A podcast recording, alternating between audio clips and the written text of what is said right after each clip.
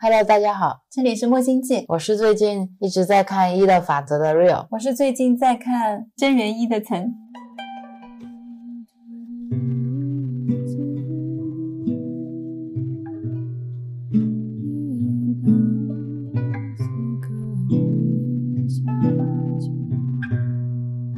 今天是二零二二年十月二十二日，星期六晚上二十一点三十五分。我们是一档专注于闲聊的播客。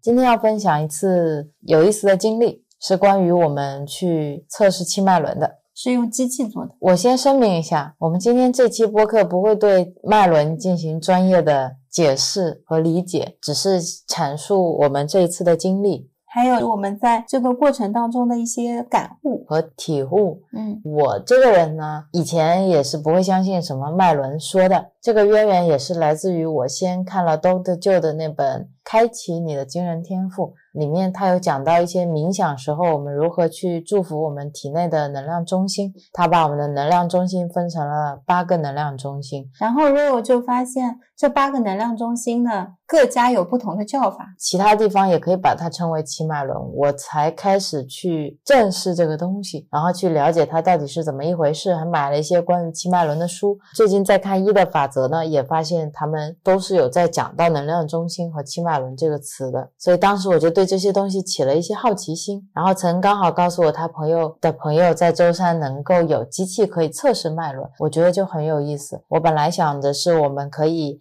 录一些专门的播客来聊七脉轮是什么，然后对每一个能量中心都进行详细的解释和我们的想法。刚好有这个机会可以测呢，我想就可以试一下。冥想前测一下我的脉轮，然后冥想一段时间以后再测试我的脉轮，是不是可以看到我自己的进步？这样，当时是怀着这样的心态，然后我也想知道这个机器到底。怎么测？什么原理？差不多有这个想法的时候是十月初，帮我们想去做测试的那个姐姐，她也是家里有些事情，所以我们是最近前几天才去测的，中间有差不多二十天左右的一个间隔。在这个过程当中呢，我们就发生了很多心理上的变化。对，我们开始学习了一些新的课程。是的，包括我也在十月初的时候去上了灵气的一二阶课程，然后我也在这个时候开始看一些。佛家的经典 开始了解了空性，是，然后我们同时一次性推进，同步看非常多灵性成长的书，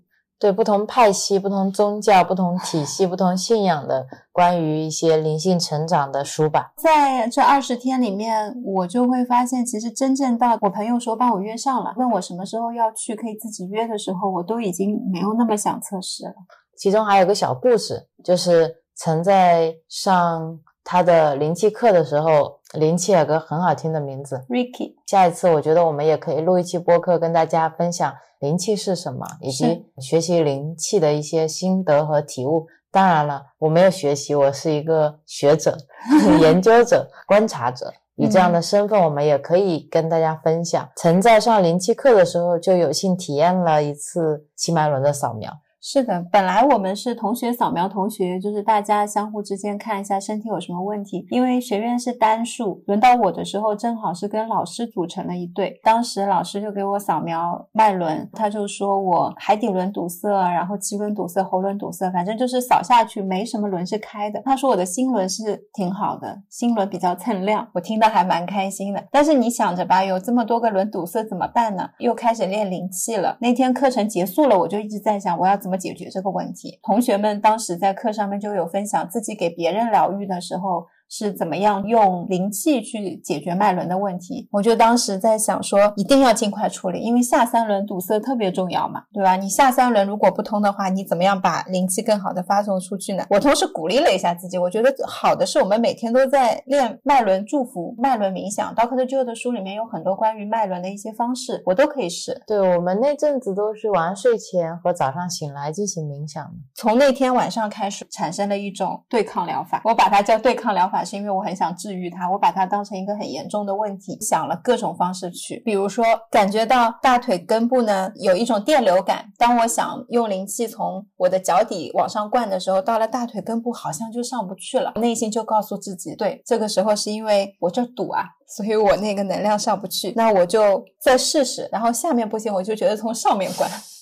好像都没有那种疏通的感觉，因为以前如果脉轮有能量流动，感受到过，然后这次都没有。在我一直沉醉于这些东西的时候，我突然耳边有一个声音说：“我自己忘了去拥抱它，好像一直把他们当成一个问题在解决，忘记了他们也是在帮我承受一些东西。他们今天的堵塞不是只是我可能定格看见的那个堵塞。我当时冥想其实已经出来了，突然有了这样的反思，我又重新去冥想，然后开始。再重新好好的去感谢麦伦，在那个时候我就没有再想堵塞的这个问题，我也跟他们说了对不起，是因为我过去有一些逃避，然后让他们产生了一些能量的积聚，感谢他们帮我承受了这一切。在这个过程当中，其实平静的结束了，感觉自己一直在对抗着想要解决这个问题的时候，有一点让我觉得不那么舒适的，就这个跟你讨论了。我当时的想法就是两点嘛，一个呢是昨天老师扫描的是昨天课上的那个你，但是今天的你其实是在尝试解决昨天的你的问题，嗯，就是那个时刻的你的问题，那就相当于你把现在的注意力。和能量都发送给了过去，并没有在当下去创造一个更好的未来，所以你的未来就不存在嘛。然后第二点呢，是因为我当时在参空性嘛，我就从空性的角度去理解这个问题。我觉得所有的能量都是可变的，所有的事情都可以是这样，也可以不是这样，所有的物质都是流动的。只有当你怎么想的时候，它才会变成什么样子。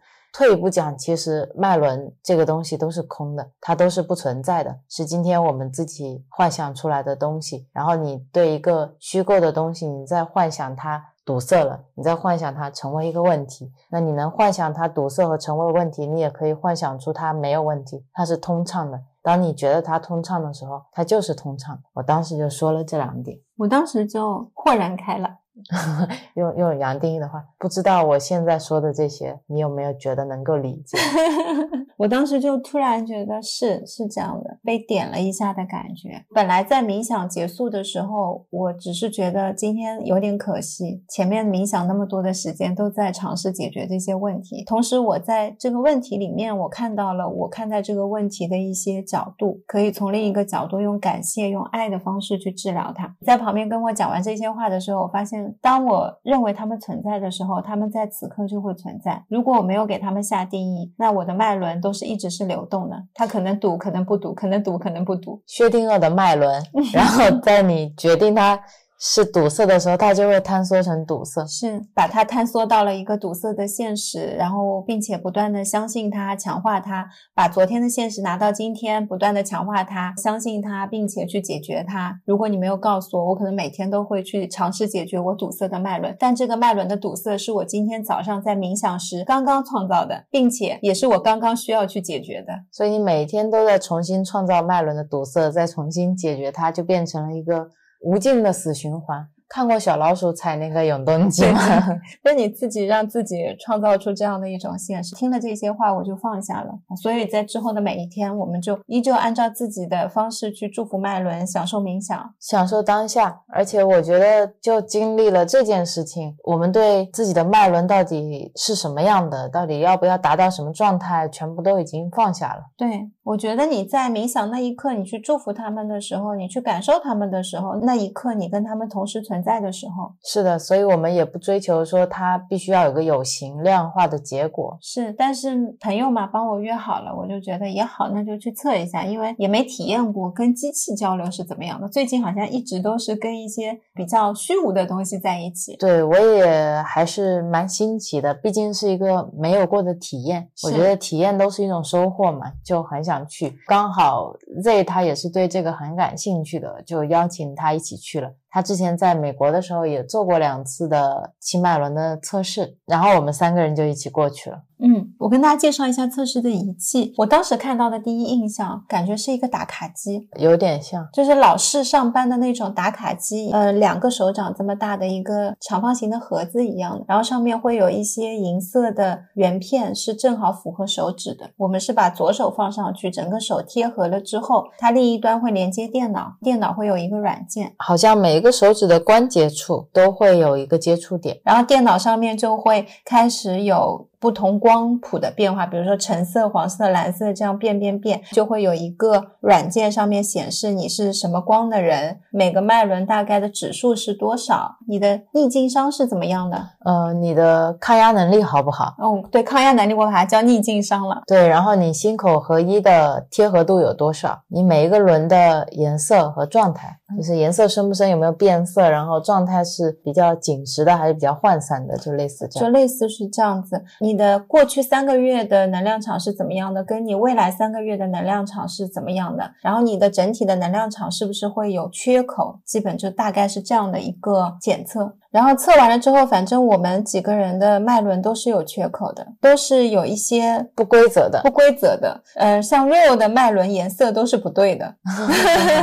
他当时说他脉轮颜色不对的时候，我说对，这就是 Rio，因为我们最近在悟空性，就脉轮可以是蓝色，也可以是黄色，也可以是红色，它可以在这里，也可以在那里，也可以没有，也可以有。对，就觉得很有意思。测完了之后，那个姐姐给我们在解读脉轮的时候也很认真，她跟我们讲了一些脉轮的知识。是包括看你未来三个月可能会有一些什么样的状况发生，就比如说像海底轮是跟金钱有关的，然后你海底轮旁边有个缺口，就是你可能未来三个月会漏财，然后这笔财还不小，嗯，然后民间可能有一些防止漏财的方法，比如说洗牙啦干什么的，整体就像是一个体检过程，最后得到了一个你的脉轮体检报告，确实像是你去做了个体检，只不过它不是你的生理指标的体检，而是你的脉轮状况的体检，体检报告出。来以后呢，像医生一样，他不会去关注你的正常指标范围的，他只会关注那个箭头向上标还是向下标，然后会拎出这几个来跟你说。一定是异常指标，然后像我们的脉轮测试也是一样的，它也会非常关注你有哪几个轮是不好的，不好了应该要怎么解决，以及你的光谱是不是太小了，能量是不是太缺了，是不是有缺口？如果有缺口的话，代表会发生哪一些不好的事情？那你应该怎么样的去解决？去利用一些水晶的能力也好，去利用一些大自然的力量也好，你要怎么去弥补你的这些问题？所有一切的前提都是建立在现在测出来的。你是有各种各样的问题的，包括在解读的时候，因为会有不同颜色的光谱嘛，比如说红色、橙色、黄色，那它在解读的时候，这不一定是所有的解读都是这样标准的。这位解读的姐姐，她会告诉我们说。橙色和红色一般是愤怒的颜色，对，比较偏愤怒、负面的颜色，所以一般大家都是希望不要出现这样的颜色的。如果出现这个颜色呢，会希望你更多的往黄色光或者其他颜色的光谱去转化。当时我听到这些话的时候，因为我不了解这些到底意味着什么，但是我内心并不是完全认同的，我心里有一个潜意识的声音告诉我，不一定是这样的。对我当时坐在那里在看那些脉轮，包括就是问我说我是不是一个愤怒的人啊？这些人的时候，你当时就在说那个仪器上面不是说橙色光是艺术家，没有创造力，创造力并没有说橙色光是一个愤怒的人。出来的时候我就说，其实七脉轮本身就有不同的颜色，每一个人肯定也会有不同的颜色跟能量场。其实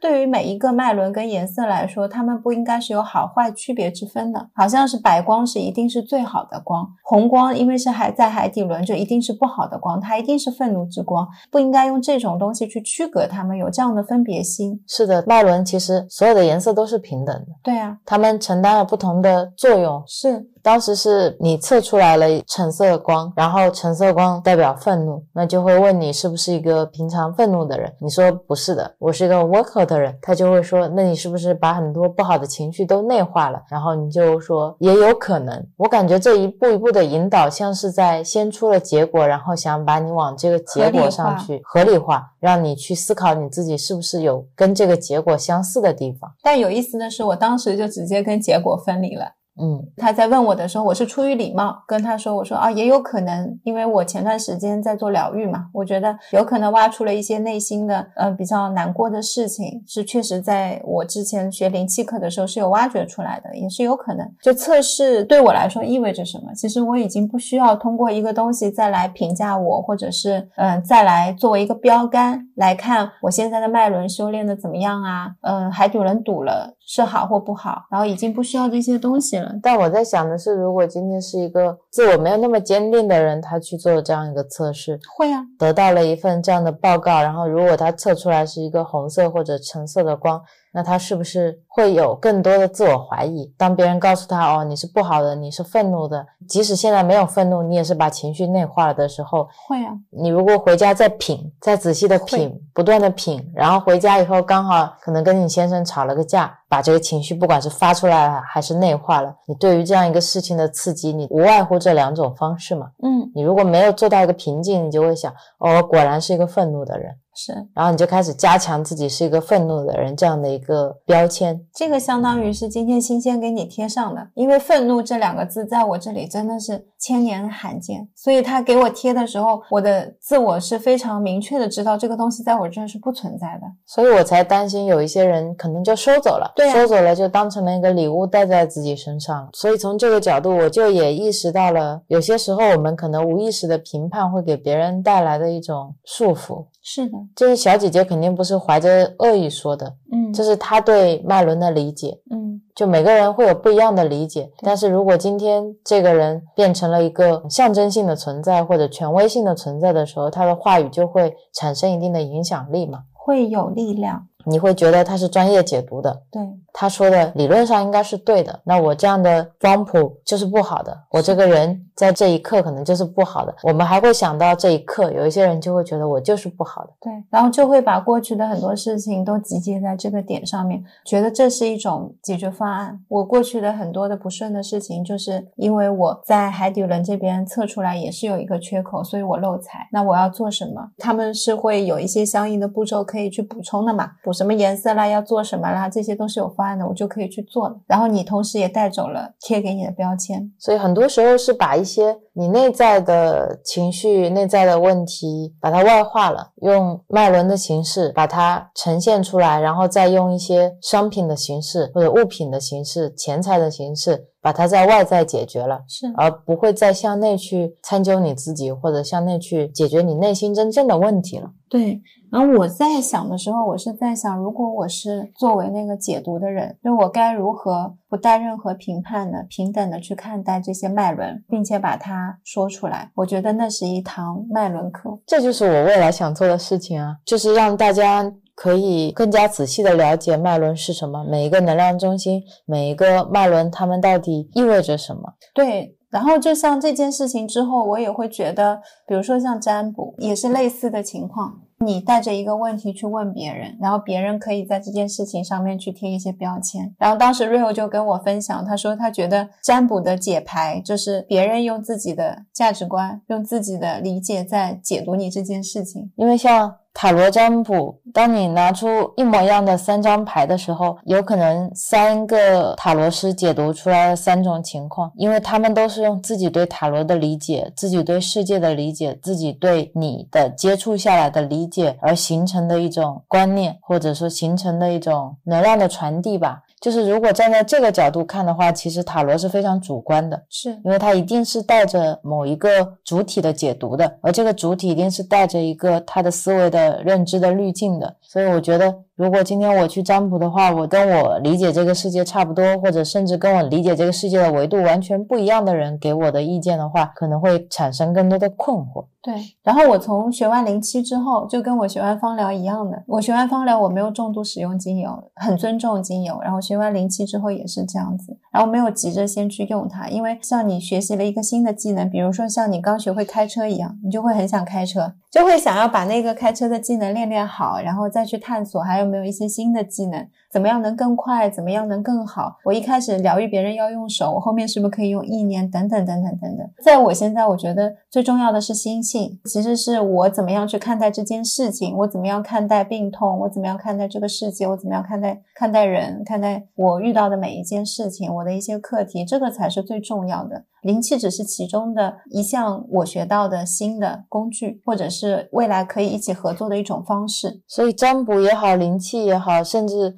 脉轮也好，其实他们都是某一种程度上的工具吧。对，脉轮也只是你认识自己的一个工具，只是把你身上的很多问题也好，你自己要修道的一些能量或者精神层面的东西，帮你以脉轮的形式具象化了，可以让你去有焦点的去思考这些问题嘛。就如果当我学灵气的时候，我是在早几年非常困惑的时候。我学到的灵气，我会把它用在我所有生活上的一些方方面面。用灵气做饭呢？用灵气扫地啊？用灵气治疗自己的失眠啊，等等等，就各种事情全部都会用。因因为我当时的那种状态，让我只能站在我自己的那个小小的角度在看待灵气这件事情，所以一样的，我能用到的力量也就是我。但当现在我如果能够把我的眼界往后看一些，然后把它的边界看大，就好像说以前我以为舟山就是全宇宙，在舟山就非常了不起了，在宇宙的边界。但后来我发现，哦，原来还有浙江省。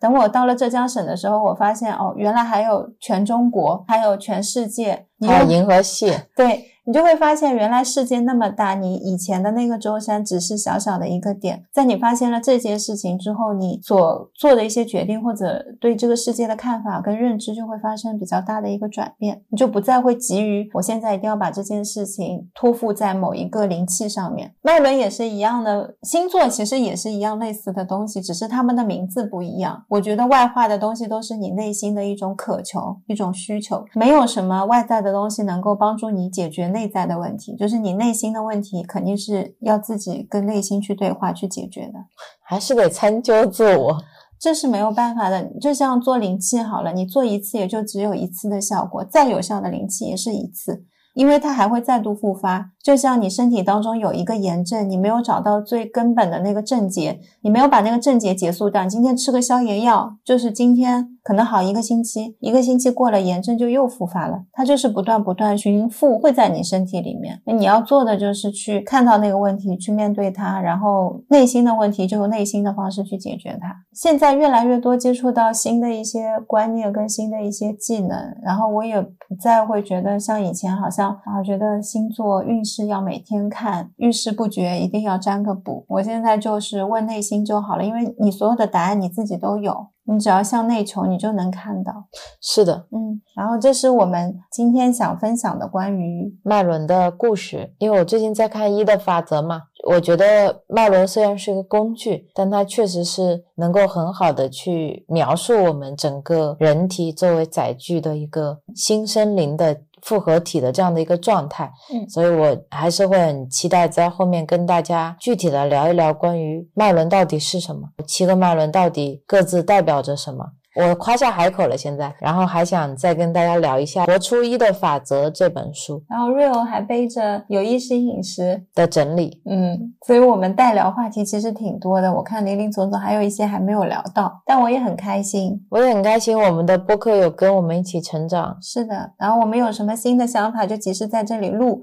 我今天有尝试整理了一下有意识饮食，就发现我有意识饮食就是跟大家落下了特别多，以前就没有在播客里面跟大家分享我每一个阶段。段我们饮食是怎么变化的？现在就突然要有一个从零到五的一个推演，嗯，这就是我每次一期要聊两三个小时跟大家聊概念的的状态。是的，所以我们慢慢整理，大家耐心等待，后面会跟大家再逐步分享。嗯，那今天就聊到这里了，大家拜拜。